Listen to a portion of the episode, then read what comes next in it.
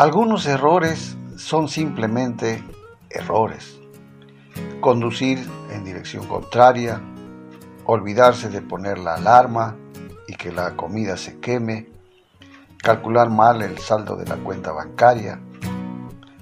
Pero además hay actos deliberados que van mucho más allá a lo que Dios llama pecado.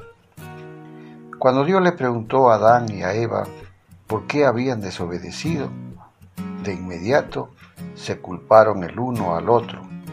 Génesis 3, del 8 al 13. Aarón negó su responsabilidad cuando el pueblo hizo un becerro de oro para adorar en el desierto.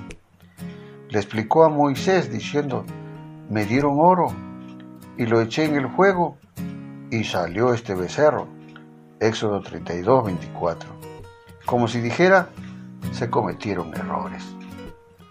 A veces es más fácil culpar a otro que admitir nuestros errores.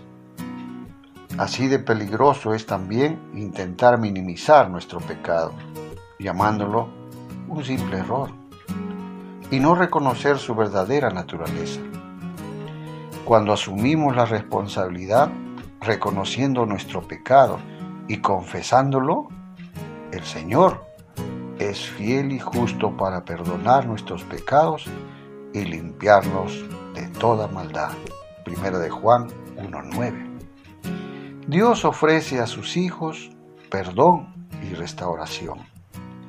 El primer paso para recibir el perdón de Dios es admitir que lo necesitamos. Que Dios te bendiga.